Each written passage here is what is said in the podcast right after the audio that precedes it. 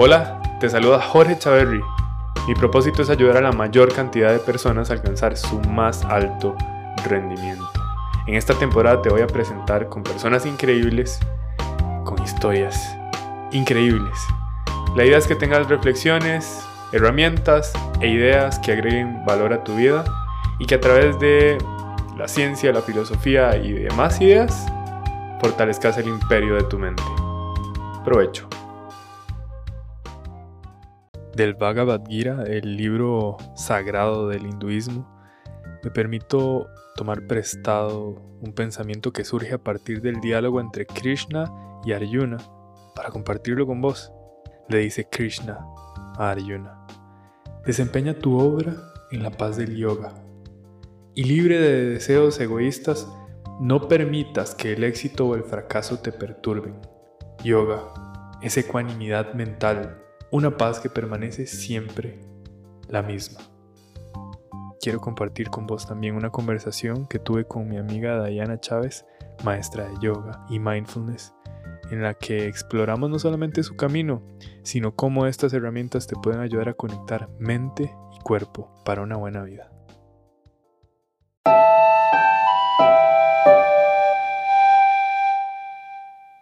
Tengo el honor de recibir hoy a Diana Chávez, quien es una maestra de yoga y mindfulness. Es la directora de Prasana Yoga y Mindfulness. Además es practicante de neurosemántica y máster en PNL. O sea, para mí es todo un lujo y un honor poder conversar con ella porque de alguna manera el mindfulness ha sido uno de mis, de mis intereses más grandes en este camino de crecimiento y hoy puedo darme el gusto de preguntar mucho al respecto. Bienvenida, Dayana. Gracias, gracias Jorge, gracias a vos. El, el, gusto es para mí, el privilegio es para mí.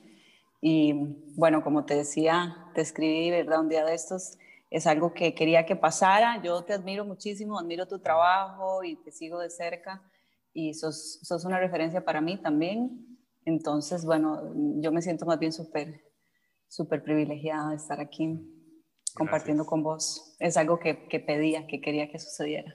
Manifestaste eso entonces. sí, sí, sí, exacto. Muchas gracias. Mira, Dai, me gustaría empezar por saber cómo fue ese primer acercamiento a este mundo de, del mindfulness, el yoga. Eh, que me contaras un poquito de cómo era tu vida antes de. Claro. Eh, bueno, yo igual que la mayoría, ¿verdad? Cuando uno está tan joven que no sabe qué, qué, qué quiere hacer con la vida y tal vez no, no, no tuve muy buena como guía en ese aspecto y, y, pasé mucho tiempo, bueno, estudiando, estudié ingeniería industrial y trabajaba pues en el mundo corporativo por bastantes años, desde muy joven, desde los 18 y sí, más o menos como a mis 22, 23 años empecé a sentir que no era el camino para mí. Cuando vos llegaste ahí, definitivamente. sentías que era o, fue En el momento sí, es que no, no, no, entendía nada. Yo siento que uno cuando viene, ¿verdad? Uno viene saliendo del colegio y, yo personalmente no tuve como mucha guía en ese aspecto eh, vocacional, digamos. Y entonces fue, pues, yo en el momento sí me sentía bien ahí, me sentía como logrando cosas que yo pensaba que eran las que querían, ¿no? Como ese, eso que nos, ese camino que nos traza la sociedad, que nos dice, este es el éxito y por aquí es. Y yo seguí ese camino y para mí no funcionó porque me encontré haciendo cosas y, dedicando mi tiempo a cosas que realmente no me llenaban. Y una parte mía que quería expresarse me pedía gritos un cambio y la vida me fue llevando de una manera muy... Eh, muy amorosa, pero a la vez, ¿verdad? A veces podría ser como con cambios abruptos. Sin embargo, bueno, empecé a encontrar como danza y yoga y el, yoga fue mi primer acercamiento con, esta conciencia que empezó para mí desde mi cuerpo, desde sentirme aquí ahora, desde darme cuenta que estoy respirando, darme cuenta dónde está la atención, ¿verdad? El yoga nos trae mucho a eso, ¿no? a tomar conciencia de nosotros mismos eh, desde la corporalidad y, en ese aspecto, digamos, tiene, tiene un gran potencial porque creo que la mayoría en esta sociedad vimos muy desconectados em, de nuestro cuerpo incluso, o sea, de, nuestro plano emocional y de nuestro plano mental y, y, de todos los niveles de nuestro ser, pero de, incluso del cuerpo, ¿verdad? Aunque por un lado estamos súper identificados con el cuerpo, con lo que queremos que nuestro cuerpo sea, con, con, con, con, que nuestro cuerpo es una gran exigencia, ¿verdad? Para, para todos, ahora siento, antes era mucho más para la mujer, ahora siento que para los dos. pero, eh, pero a la vez que estamos tan identificados con el cuerpo, estamos súper desconectados así de, de, los mensajes que nos da, de, de, ¿verdad? De cuando estamos como tal vez excediendo límites de, exigencia o de esfuerzo o de cuando no nos alimentamos bien, etcétera. Estamos como súper desconectados del cuerpo. Qué, qué paradoja más interesante la que mencionas, es como identificados pero desconectados. Y esto me lleva a hacerte una pregunta porque me llamó muchísimo la atención que estuviste en danza y en yoga y yoga fue lo que te llevó a la conciencia. ¿Cuál es la diferencia? Porque ambas tienen que ver con el cuerpo. Sí, sí. Bueno, hay muchísimas diferencias entre la danza y el yoga, pero eh, yo siento más que todo que, la, que, el, yoga precisamente es una práctica, es una meditación que sucede a través del cuerpo. Y ese es el fin último del yoga. El fin último del yoga es estar en el cuerpo, estar en unión. De hecho, la palabra yoga significa unión, que es cuando eh, eh, unir esas, todas esas dimensiones de nuestro ser en el aquí y el ahora y en este espacio que ocupamos, ¿verdad? Que es precisamente el cuerpo que habitamos. Em, creo que eso también nos, nos falta mucho, ¿verdad? Estamos como nuestra mente está aquí y eh, no sé, estoy desayunando, pero mi mente está en que tengo que, lo que tengo que hacer en el trabajo. Y luego me estoy bañando, pero mi mente está en lo que voy a hacer en la noche. O estoy en el trabajo, pero mi mente está en lo que no hice en el pasado, etc. Hay como una disociación, ¿verdad? Estamos como muy separados, muy fragmentados, diría yo. Nuestro cuerpo está aquí en el presente, pero nuestra mente normalmente está fuera de este momento, ¿no? Y precisamente el yoga es, es, ese camino precisamente para integrarnos en el aquí y el ahora, em, conectarnos con nosotros mismos en, este momento y en este lugar. Em, esa es la gran diferencia, digamos, entre el yoga y la danza. La danza tiene otros fines, la danza es estético, es un arte, es un arte, es, un arte. Entonces, pues sí, el, solo la intención ya es diferente de lo que se busca a través de la danza. Entonces, entender que, que para vos el hecho de que de, comprender la intención de la práctica te ayudó a darte cuenta. Definitivamente que sí, porque para mí era eso en ese momento la danza. También comprendo que hay personas que viven la danza desde otro lugar, desde precisamente ese lugar de de meditación, que también yo hoy puedo habitar la danza desde ahí, pero yo siento que mi primer encuentro como con esa meditación en movimiento, con esa meditación a través del cuerpo fue el yoga. Luego ya conociendo ese lugar, pues yo lo puedo, ¿verdad? También traer a la danza y entonces ahora para mí la danza, aunque es algo, una práctica mucho más personal, ya no, no lo hago en un escenario ni, ni me dedico a eso. Eh, ya la, puedo practicar desde ese lugar de, conciencia, de exploración, de autoexploración. Y, pero sí, entonces el yoga precisamente fue ese primer encuentro para mí con una manera diferente de funcionar. Jorge, es un paradigma completamente distinto desde el que se opera cuando uno realmente se da cuenta que, que se da cuenta de de qué tan desconectado puede funcionar uno en la vida, de qué tan desconectados estamos, para empezar, de nosotros mismos, de la vida, que solo ocurre en el momento presente, este, por estar eh, súper enganchados en historias mentales, en, en discusiones, en diálogos, en imágenes mentales, ¿verdad? Que no es la realidad no es lo que se manifiesta aquí ahora.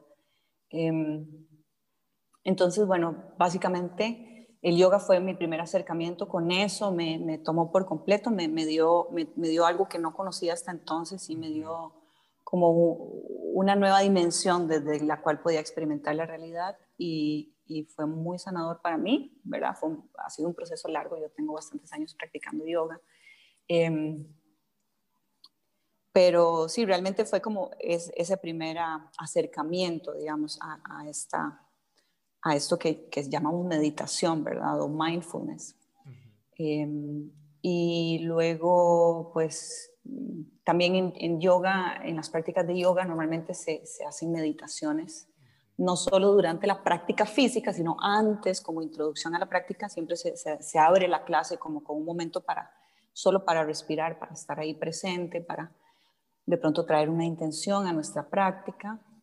Entonces ahí conocí la meditación como tal, ya como práctica, como meditación solamente, digamos, aparte de la meditación en movimiento, que es el yoga. Em, y bueno, poco a poco fui entrando en el mundo hasta que ya se volvió mi vida, se volvió mi trabajo, se volvió mi, mi hobby, se volvió todo, ¿verdad?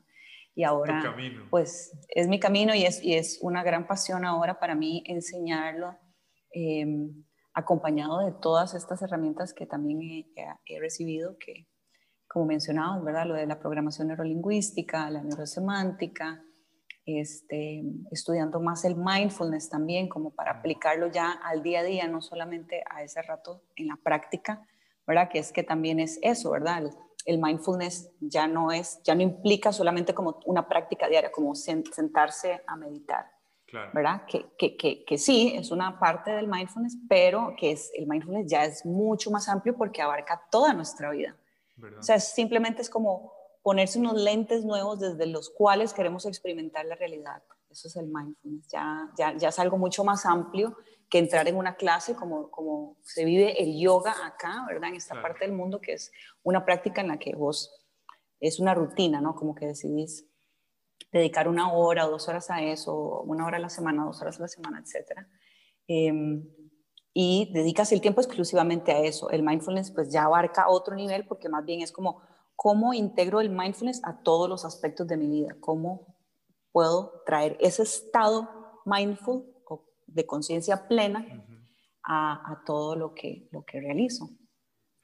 Ahora que mencionabas tu vida antes de, del yoga, em, ¿qué había? ¿Qué había en vos? O sea, ¿sentías que había algo que no estabas pudiendo expresar?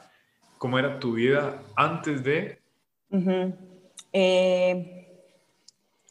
Bueno, yo no sé cómo, no, digamos, mi vida era bastante caótica antes, de, antes del yoga y antes del, mindfulness. Eh, mucha desconexión de mí misma, mucho como inconformidad con la vida, mucha ansiedad, ¿verdad? Que yo creo que es como el estado que la mayoría de gente experimenta, ya es como, es como uno de los de las estados más normales en esta sociedad, ¿verdad? Como que la ansiedad, ¿verdad? Mucha ansiedad y, no entendía de dónde venía, pero...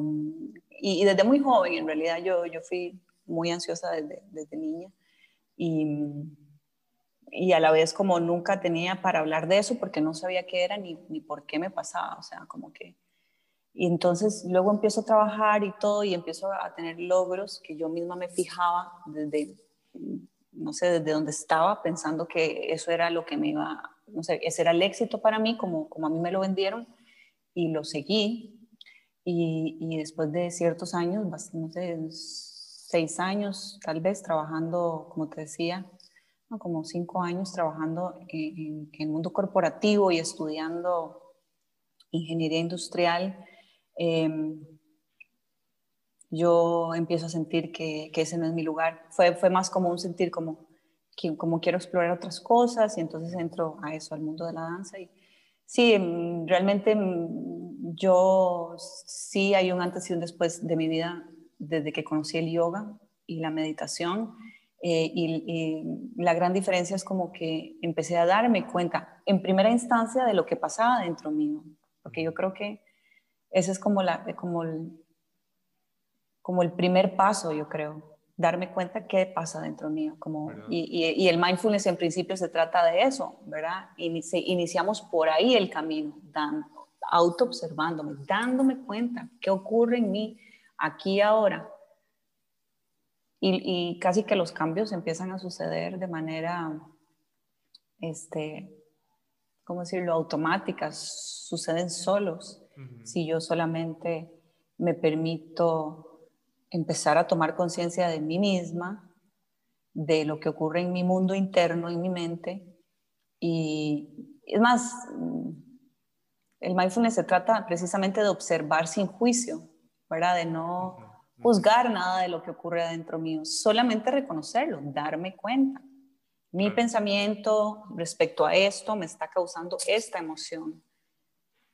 Lo observo, me doy cuenta que no es el otro el que me está causando esta emoción, que no es eh, que no es algo externo, que soy yo, soy yo con mis pensamientos respecto a esta situación lo que me lleva a tener esta, esta emoción, ¿verdad? Que al final el mindfulness mm, termina por llevarnos a la conclusión que nos llevan como todos los caminos de, de autodesarrollo, de autorrealización, que es que, que el cambio solo puede empezar en mí, porque es el único lugar en el que tengo cierta autonomía, ¿verdad? cierta injerencia realmente. Es en, mi mundo interno, ¿verdad? En, los recursos de los que dispongo y cómo los utilizo, ¿verdad? Totalmente. Entiendo el, yoga entonces como una herramienta de conciencia corporal en donde sí hay una eh, cierta práctica formal de meditación al inicio, después y obviamente esa meditación en movimiento que va ayudándote a conectar con el momento presente. Has mencionado el mindfulness varias veces y me encantaría que nos explicaras qué es y cuál es la diferencia entre yoga, meditación, mindfulness. Ok. Este, bueno, el yoga mm, también es un camino de, de, autodesarrollo, un, camino espiritual incluso, si se quiere. Em, tiene sus bases en, la filosofía hindú, ¿verdad? Que tiene miles de años. Eh, sin, embargo, sin embargo, el Hatha Yoga, lo que conocemos en esta parte del mundo, el yoga más físico, eh, se tiene registro de, o sea, hay libros, textos que hablan de él ya como son más recientes, de, algunos em, siglos atrás, digamos, eh, pero igual encuentran su base en, filosofías muy antiguas. Si vamos, digamos, a las bases del yoga, son como más, es mucho más, es un camino mucho más espiritual, También eh, es, es, complejísimo hablar del yoga porque no es como que tiene una sola influencia, o sea, no solo viene del hinduismo, sino que el tantra también influyó en el yoga para que sucediera como a nivel físico y también tiene influencia del budismo, entonces hay, como un montón de vertientes ahí que confluyen en, en, en lo que hoy conocemos en esta parte del mundo como yoga que en realidad es un término mucho más amplio, pero lo que nos ha llegado a esta parte del mundo es más que todo la parte física, mm. que está muy bien, tiene su lugar, ¿verdad? Porque por lo que decía, ¿verdad? Estamos tan desconectados de nuestro, ¿cómo decir?, de nuestra capa más, eh, más física, más eh, densa, que es nuestro cuerpo, ¿verdad? Imagínate a qué nivel estamos desconectados de, otros, de otras capas más sutiles de nuestro ser, como las emociones, como los pensamientos, como si se quiere el plano espiritual. Em, entonces, claro, empezar por el cuerpo es un paso, es un paso, empezar por el cuerpo. Entonces, esa es, más o menos la raíz de donde viene el yoga y bueno, la palabra yoga quiere decir unión, como te mencionaba, y, habla precisamente de esa unión, de, de, esa integración de todo nuestro ser en el presente. qué sabiduría más interesante porque mira que hoy la ciencia lo demuestra, no podemos separar el cuerpo de la mente. Y, desde ese entonces los seres humanos ya se estaban dando cuenta de eso y obviamente por alguna razón llega un momento en la historia en donde la atención va hacia afuera y empieza esa identificación con lo que la gente quiere ver o lo que creemos que la gente quiere ver o lo que nosotros esperamos de nosotros, pero con una desconexión. Y yoga nos manda a unirnos. Exacto.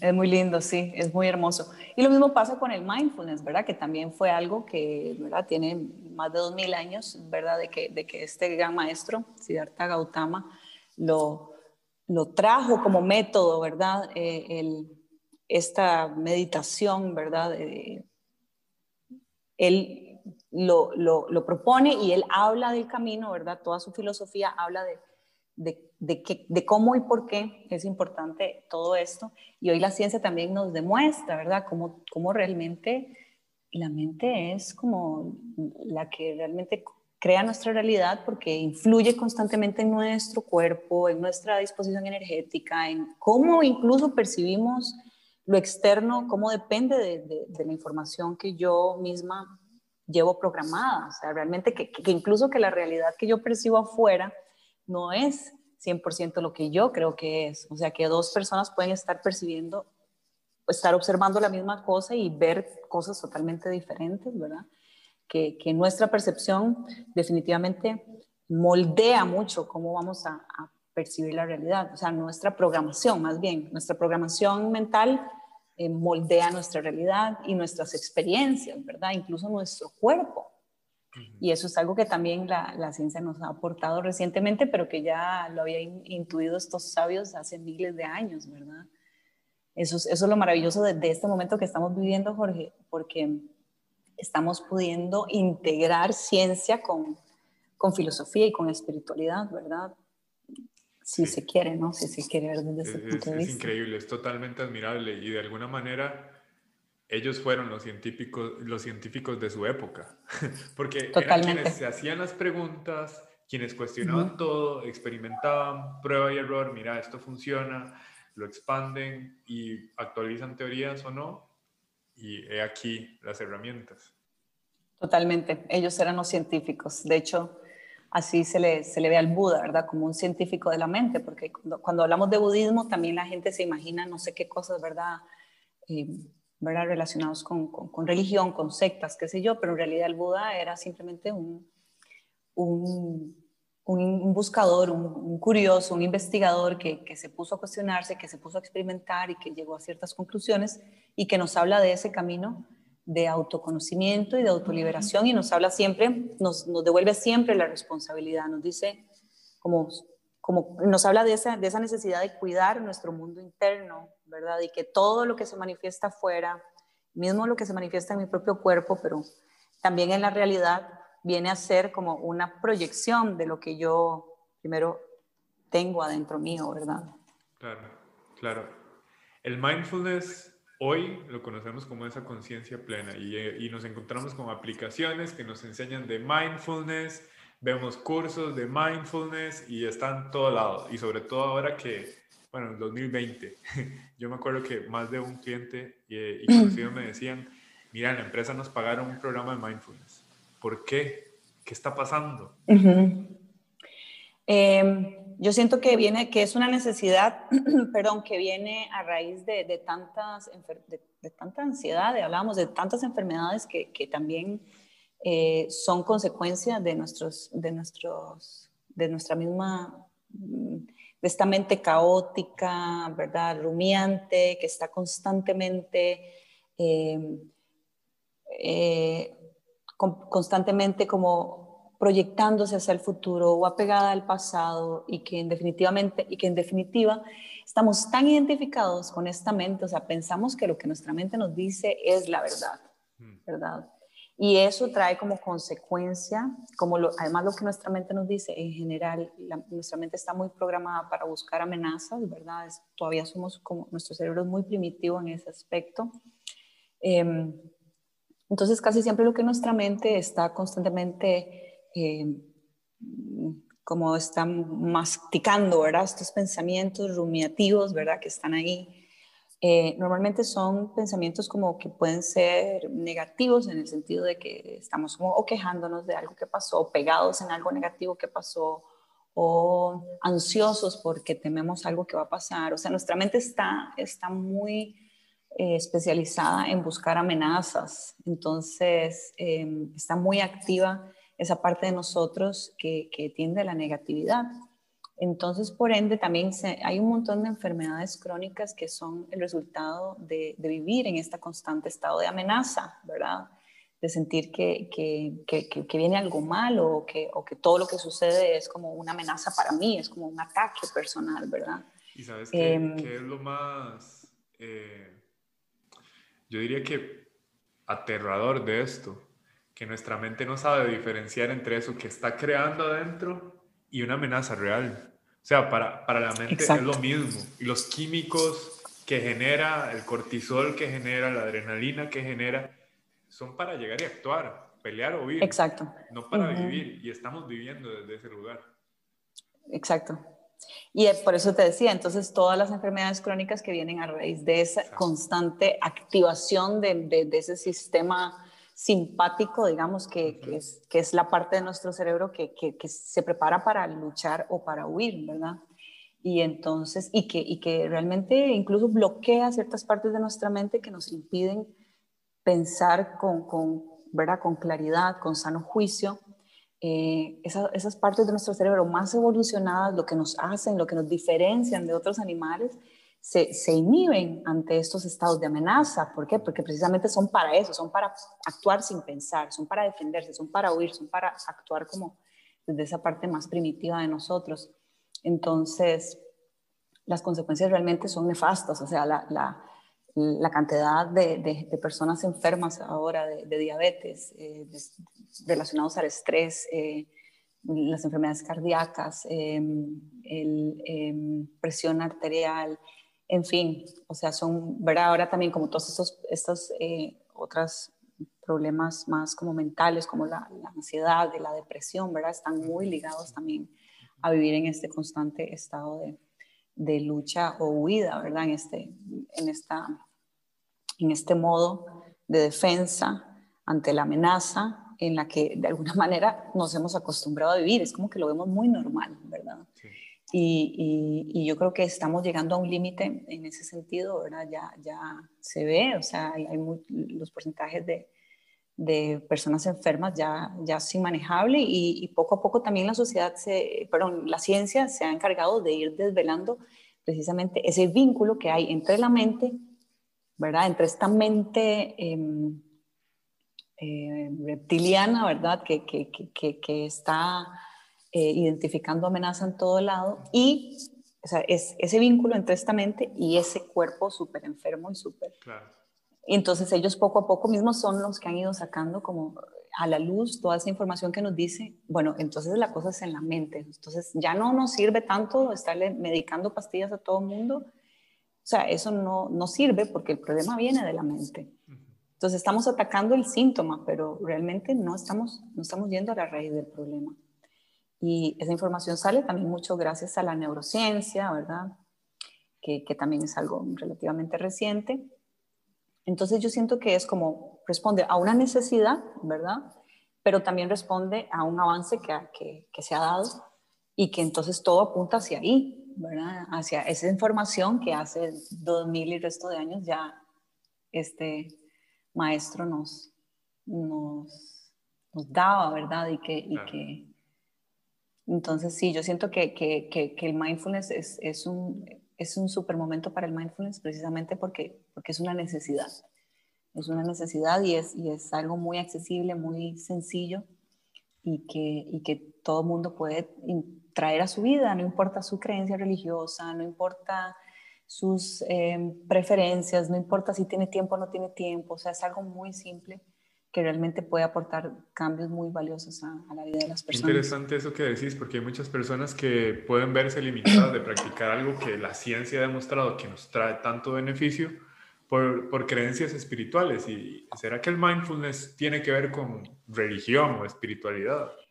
Este, bueno, es interesante porque precisamente, ¿verdad? El Buda eh, era un como decíamos, un científico de la mente. Él todo lo que hablaba era como alrededor de la mente y cómo, cómo tener cuidado de nuestra mente nos ayudaba a poder elegir también nuestras reacciones y, nuestros, y nuestra realidad y nuestro destino. Entonces él, él se centró siempre en eso. Obviamente luego, eh, como siempre, pues se crean, se crean religiones alrededor, aunque el, el budismo no, en teoría no es una religión porque no se, no se adora a ningún dios ni nada por el estilo. Pero bueno, el mindfulness en realidad lo que recopila es como las enseñanzas más prácticas que él, que él aportó y también la base científica, ¿verdad? Em, definitivamente yo siento que no, no se, mm, como no se contradice con ninguna religión porque, porque no nos está pidiendo como ni, ni tener ningún ritual específico, ni adorar a ningún dios, ni, ni nada que contradiga como las creencias religiosas de ninguna persona. O sea, y ya es como en cada uno, ¿verdad? Yo siento que es normal que la gente tenga miedo a lo desconocido, sobre todo porque mm, algunas religiones se han, se han basado en el miedo para, para, controlar, ¿verdad? Y entonces aquellas personas que siguen una religión por miedo, probablemente van a tener miedo de cualquier otra cosa que sea diferente a eso, ¿verdad? Pero las personas que, que, son seguidoras de, de, alguna práctica espiritual, porque realmente eso les, les hace bien y, y, va con ellos y tienen un poco más de libertad para, para valorar, ¿verdad? Y, pues pienso que muchas personas también se están abriendo a este camino de, de, muchas otras religiones, tanto al yoga como al, al mindfulness. Entonces, de ahí yo siento que definitivamente es como un paso que, que, que las personas irán dando cuando estén listas, ¿verdad? Porque yo sí siento que ofrece, tanto el yoga como el mindfulness, ofrece alternativas que ninguna otra, ni disciplina, ni religión ofrece, que realmente es una práctica em, eficiente que, que de manera sencilla, accesible, y, y, muy amorosa y sutil, diría yo, nos va transformando de adentro hacia afuera y es una transformación que vamos a lograr experimentar en nuestra realidad. Y entonces, bueno, yo, yo, yo estoy muy feliz de ver, de ver este gran auge que ha tenido el mindfulness y el yoga, em, porque yo siento que, que, también tiene que ver con un cambio que estamos haciendo de conciencia, como conciencia colectiva también. Totalmente. Mira, o sea, te digo por experiencia propia, he disfrutado muchísimo las veces que he practicado yoga y hay una persona muy cercana a mí que lo está practicando desde hace casi un año, un poquito más, eh, de manera eh, rutinaria, con beneficios increíbles. Mi mamá tiene una hernia en la espalda baja, en alguno de sus discos, y empezó a practicar. Y ahora me doy cuenta que está parada de manos, está haciendo puentes y yo, suave, esta señora que, estaba súper empastillada, le están quitando pastillas y todo. O sea, se están viendo beneficios a nivel eh, de salud física y obviamente eh, emocional también, con, con una práctica que, que, o sea, desde adentro, te digo, es retadora, no es, no es algo fácil. Cualquiera dice, ah, es hacer ahí poses y listo. No, es súper retadora. Es, es, retador el yoga, sí, a nivel físico, definitivamente. Sin embargo, es como, es retador para cualquier persona, o sea, desde la persona atlética que ya entrena, no sé, CrossFit o, o no sé, eh, que corre, que, que, ya hace ejercicio, hasta para la persona que toda su vida ha trabajado en una oficina y que no está, ¿verdad? Nunca ha tenido una práctica física, ninguna disciplina. Para ambos va a ser retador a diferentes niveles pero para ambos también es, es asequible, o sea, incluso, o sea, no es, no es algo que necesitas una condición específica para hacerlo, o sea, no es como que necesitas ser súper fuerte o súper flexible para eh, hacer yoga o para, ¿verdad? No, no, necesitas nada de eso, al contrario, es como desde donde estás podés ir poco a poco eh, avanzando en tu, en, tu propia condición, ¿verdad? En tus, en tus propias situación actual y, eso es también muy amoroso, algo muy amoroso que tiene el yoga que es como muy inclusivo también. Em, eh, cualquier persona lo puede hacer y, y, poco a poco ir sintiendo los cambios en su cuerpo, ¿verdad? Y sí, muchísimos casos de personas con hernias, con, con escoliosis, con problemas de columna vertebral, con, em, con un montón de padecimientos que, que poco a poco empiezan a a encontrar alivio y pueden dejar, exacto, medicación y todo y, tener una vida normal. Y entonces, bueno, es, es, muy lindo escuchar la historia de tu mamá también. Me, me, motiva un montón. Buenísimo, sí, a mí también me gustó mucho saberlo. Eh, cuando me di cuenta, nada más me sorprendí. Qué eh, lindo. Mira, mindfulness. Mindfulness lo he, lo he visto relacionado mucho a sentarse y respirar. O sea, básicamente hacer una meditación basada en la respiración. Tengo entendido que eh, desde el punto de vista técnico o más ancestral sería la respiración vipassana. Este, precisamente, digamos, la respiración es uno de los, de los de las anclas que usamos para conectar con el presente, ¿verdad? Eh, sin embargo, el mindfulness o atención plena, que es como lo hemos traducido, al, al español, que me parece muy acertada la, traducción.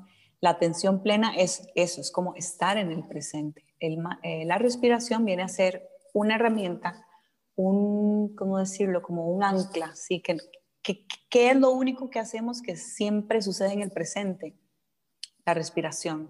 Entonces yo me aseguro que si yo estoy conectada con mi respiración, estoy conectada con mi cuerpo y estoy conectada con el presente. Entonces estoy en el lugar y el espacio, aquí y ahora. ¿Aquí dónde? En mi cuerpo.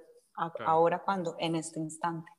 Entonces, eh, si bien sentarse a, tener una práctica diaria, de sentarse a, observar su respiración, a observar sus sensaciones internas, sus pensamientos, en fin, hay un montón de cosas que podemos usar para como foco de meditación, como foco de atención para traernos al presente. Y es un viaje de autodescubrimiento que va desde lo más, como te decía, desde lo más denso que es nuestro cuerpo, de, ok, sentir como qué parte de tu cuerpo se siente tensa, o, o ir recorriendo desde los pies hasta la cabeza con tu atención, o simplemente sentir la respiración, cómo tu cuerpo se amplía cada vez que inhalas, cómo se cierra cada vez que exhalas.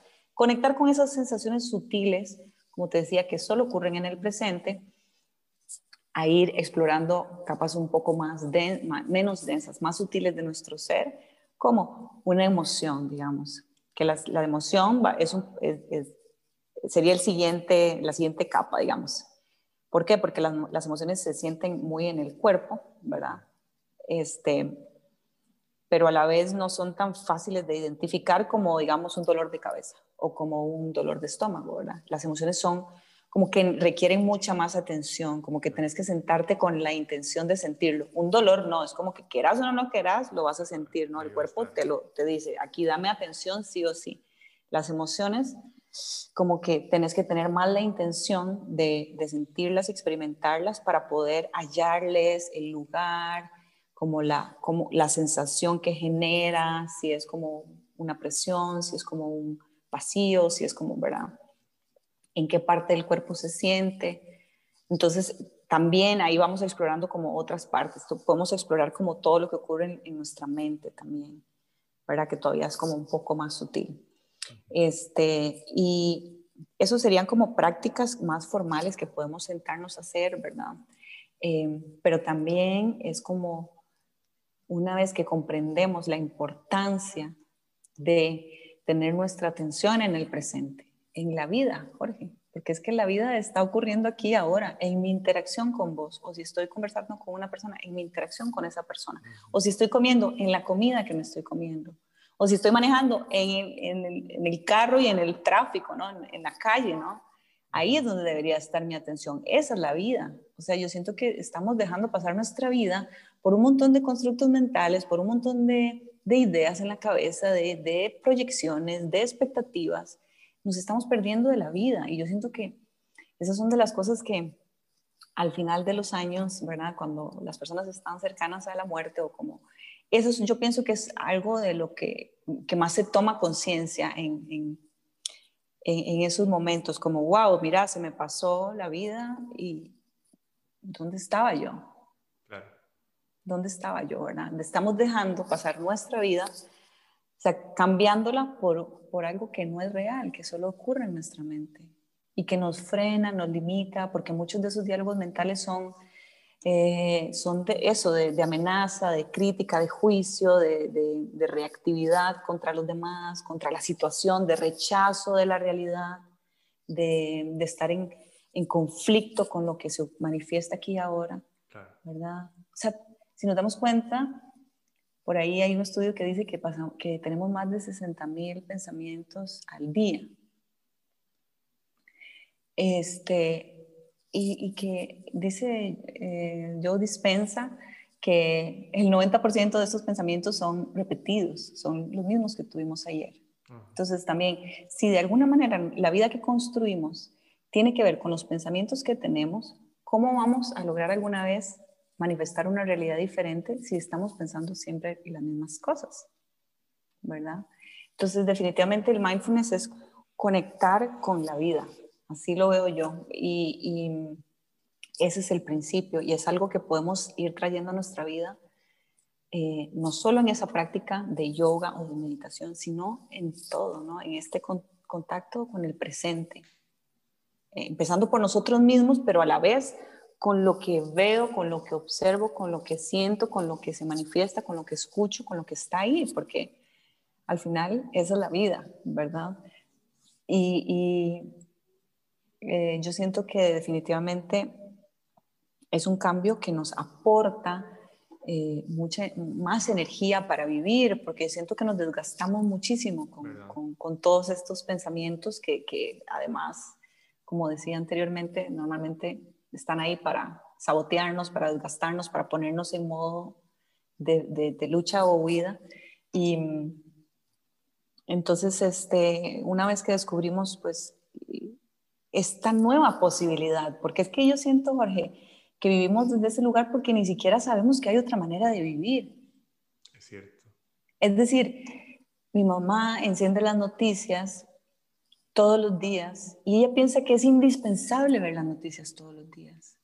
O sea, esa es la realidad para ella y ella piensa que es indispensable, que, que lo tiene que hacer, que cómo no lo va a hacer. ¿Verdad? Ella no concibe una realidad diferente de esa. Claro. ¿Verdad? Cuando yo estoy aquí preocupada por mis problemas, por mis problemas, y esa es mi manera de vivir, yo ni siquiera, o sea, y cuando yo le digo, o sea, cuando alguien viene y propone como no es necesario preocuparse, es como, ¿cómo no va a ser necesario preocuparse? O sea, ¿cómo, o sea, ¿cómo voy a, ¿de qué otra manera voy a existir? ¿Verdad? Es como Entonces, cuando, cuando yo a veces le digo a la gente, ya, ya se dio cuenta que no, no está obligado a tener una opinión. Eso es hermoso. ¿Qué? ¿Cómo se hace eso? algunas personas les cae y es el aha moment, mira, sí es cierto. No tengo que tener una opinión. Y hay otras que es como, no, no, entiendo cómo se vive así. es muy lindo eso, eso de no tener una opinión, Jorge, qué lindo, qué lindo que lo compartas. Porque realmente también nos desgastamos mucho en eso, ¿verdad? En esas. Ya damos nuestra energía a, a, discusiones que son tan, tan este, estériles que no llevan a ningún lugar y que simplemente tiene que ver con, con eso, con, con, defender nuestra, nuestro personaje, ¿verdad? Claro. Y sabes que, e, esto de, estar conectado con el momento presente es una de las cosas que más me ha impactado en mi vida y que más beneficios me han traído. O sea, me identifico con vos en el sentido de que antes de este inicio del camino de crecimiento intencionado, o sea, yo era full ansioso, un sufrimiento total por cosas que podrían pasar, sufrimiento total por cosas que pasaron y yo quería que fueran diferentes, en ese tren de pensamientos rumiante y con respecto a lo que no ha sucedido. Y empezar a conectar con el momento presente y llegar y trasladarlo, o sea, no solamente empezar con la práctica formal de entrenar mi mente para que esté aquí y ahora, sino trasladarlo a mis rituales de, de, de mi día. Y cuando digo rituales es las cosas que uno hace todos los días. Uno todos los días desayuna, todos los días almuerza, todos los días cena, todos los días camina. ¿Por qué no estar presente en todo? ¿Por qué no estar presente en una conversación con la persona que tengo al frente? O sea, si decidí estar ahí, ¿en qué otro lugar quiero estar? O sea, si estoy ahí es porque el destino me puso ahí y ahí voy a estar presente. Si no, me voy a perder de la vida. Pero eso se entrena, porque más bien, Total. si nos ponemos a pensar ¿A qué nos motiva eh, todo lo que sucede a nuestro alrededor? ¿A qué nos motiva eh, estar en redes sociales? ¿A qué nos motiva ir al centro comercial? ¿A qué nos motiva salir a la calle? Es prestar atención a todo lo que está afuera. Los anuncios, lo que sucede, las conversaciones de otros, en dónde está aquella persona, qué está haciendo, todos los mensajes de redes sociales, de WhatsApp, de ahora Telegram, de lo que está sucediendo en Netflix, todo está afuera. Entonces nuestro cerebro de manera natural refuerza ese tren de pensamientos, ese hábito de pensamiento y nos lleva a salir de nosotros. Y es esa desconexión de la que hablabas. A mí me gusta pensar que cuando nosotros nos metemos en este mundo de la meditación, el mindfulness y el yoga que nos ayuda a través del cuerpo a conectar con nosotros mismos, estamos fortaleciendo el músculo de atención. Así es, exactamente así es. Así es como sucede. Y, y como lo decías, es, es, es, un entrenamiento, es algo que se va desarrollando y que se va volviendo cada vez más natural. Y ya es como...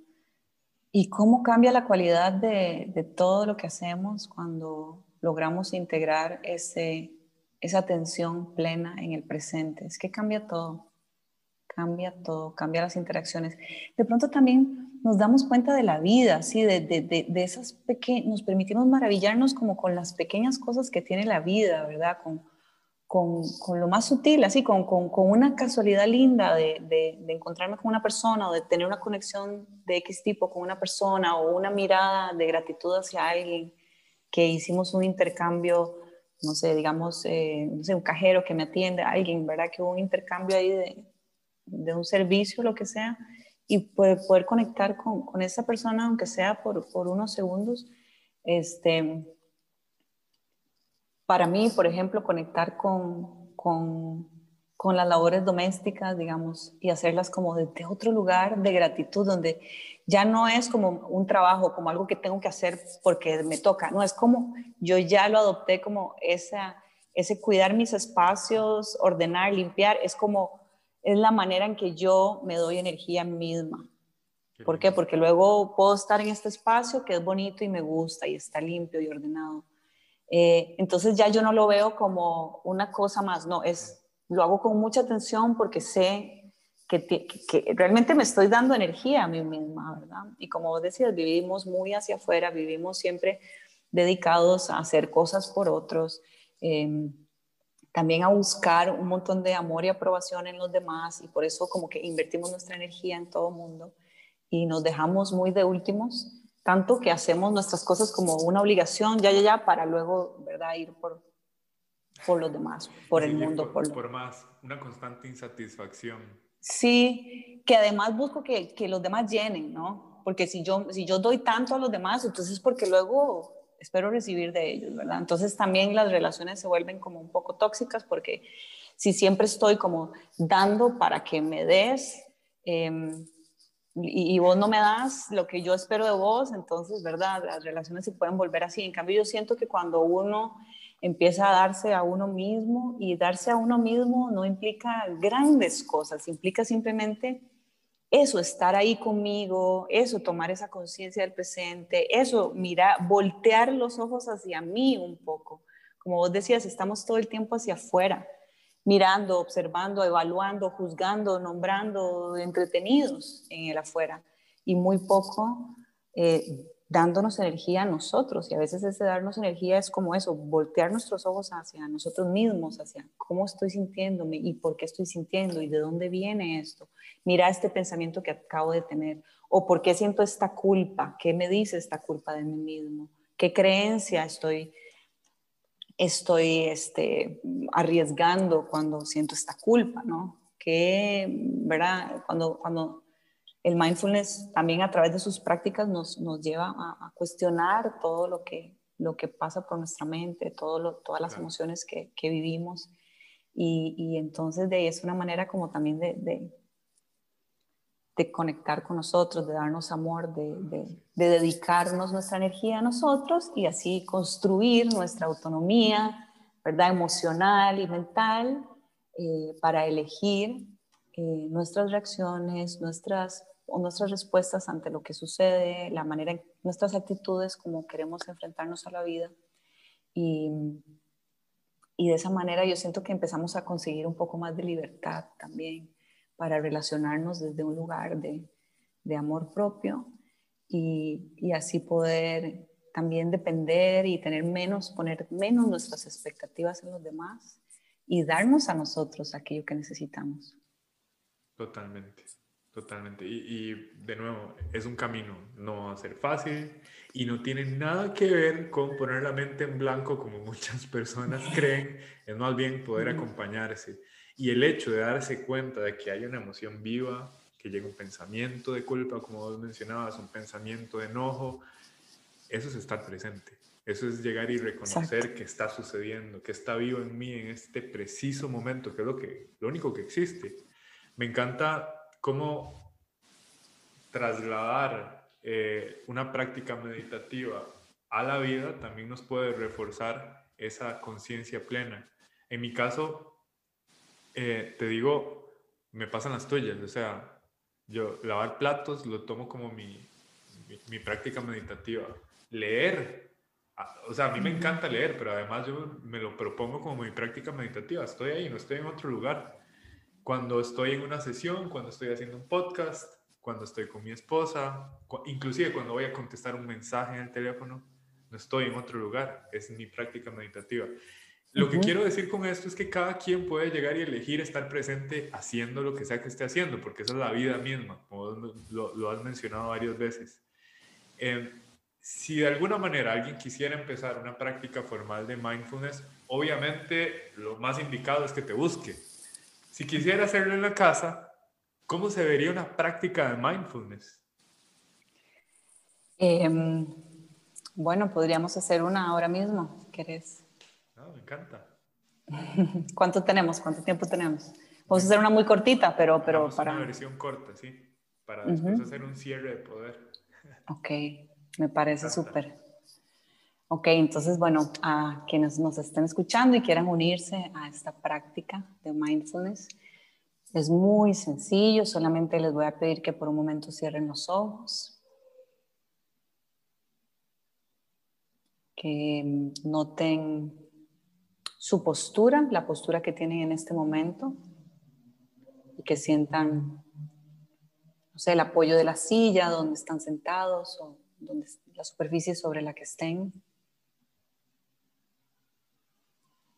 Que noten sus piernas, su columna vertebral, traten de alargarla, creando espacio entre las vértebras, poniendo la espalda recta. Relaje los brazos, si es posible, ponga los brazos, si es posible. Puede poner las manos sobre los muslos, y simplemente respirar, sintiendo todos esos cambios sutiles que hace el cuerpo para albergar todo ese aire que entra hacia los pulmones y cómo también se relaja y se cierra cuando exhala y vacía los pulmones.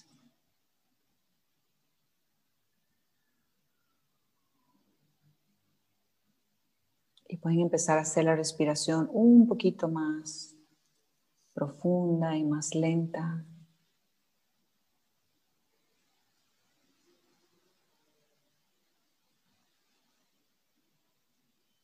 Y note si hay tensión en alguna parte del cuerpo.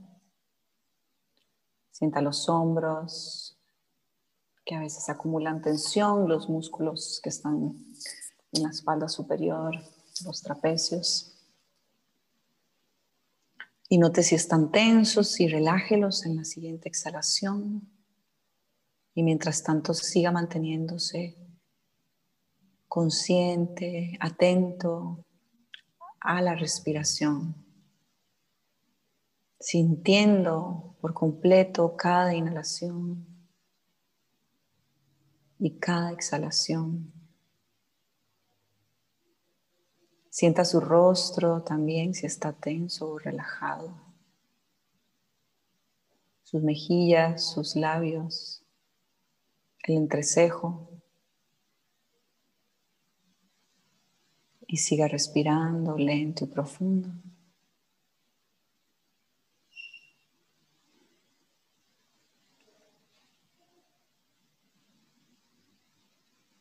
Note si hay algún pensamiento que cruza por su cabeza.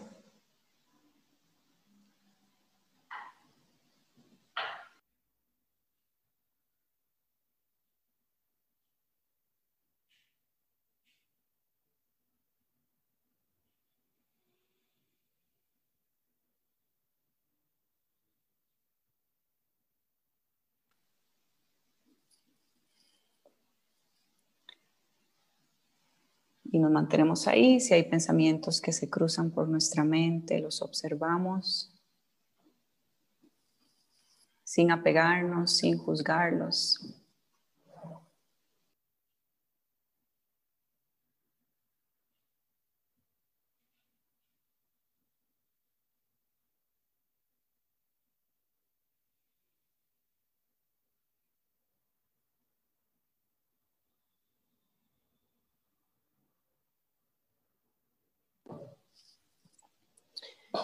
Y lentamente pueden ir abriendo los ojos y volviendo a conectarnos aquí todos con el presente, con nuestro entorno, con lo que se manifiesta afuera también. Muchas gracias. Tuve algunas interrupciones por aquí, pero... Parte del momento presente. es lo que es, es lo que es, es la realidad. Es lo que es. Muchas gracias por, por compartir esa pequeña práctica. Yo creo que es una muy buena manera de que las personas se den cuenta de que al final de cuentas es solo darse atención, es solo darse un espacio, estar en compañía de uno mismo, y vos mencionaste ahora una idea de mindfulness que me gustó mucho, que es observar sin juicios. Y eso suena a amor. Al final de cuentas es darse un espacio de amor propio. Exacto, eso es amor, observar sin juicios.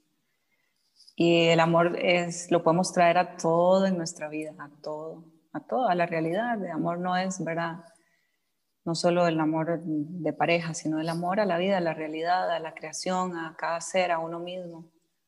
¿Verdad? Es ese observar sin juicio, solo observar, solo darse cuenta y ya, estar ahí. Totalmente. Uh para mí ha sido súper enriquecedor conocer tu historia, conocer tu perspectiva sobre el, el arte de vivir a través del yoga y a través del mindfulness y, y cómo estas herramientas nos pueden volver conscientes y conectarnos con la vida misma, el momento presente. Es algo que valoro un montón. Bueno, vos sabés y todas las personas que, que, que siguen el podcast y siguen las redes saben que el hashtag BePresent va a estar permanentemente en cualquier publicación.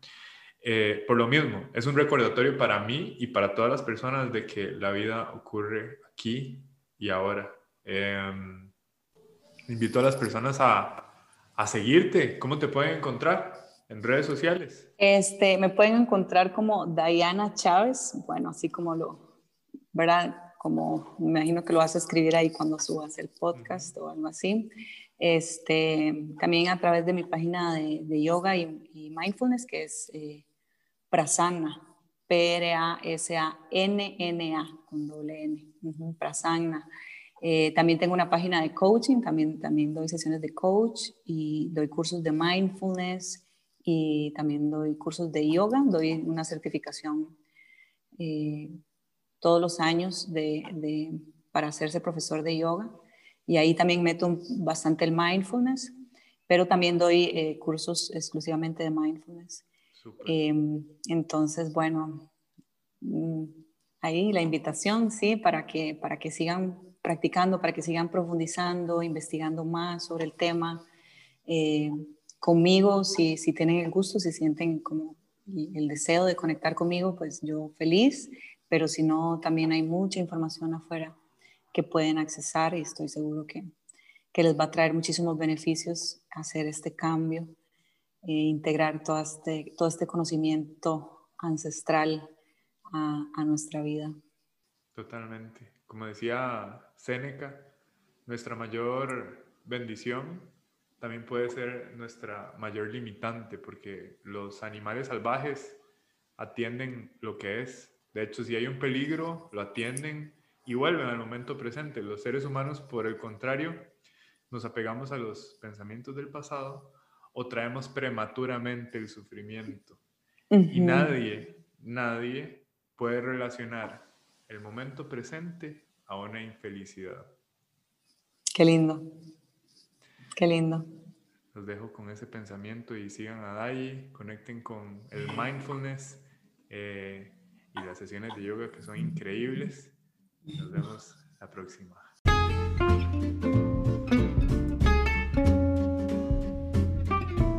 Estuvo increíble, ¿verdad? Retador, inspirador, disruptivo. Yo quiero que te sintas libre de compartir este episodio con las personas que se te vengan a la cabeza que podrían hacer buen uso de este conocimiento. Gracias por ser parte de mi propósito. Sabes que estamos diseñados para el éxito.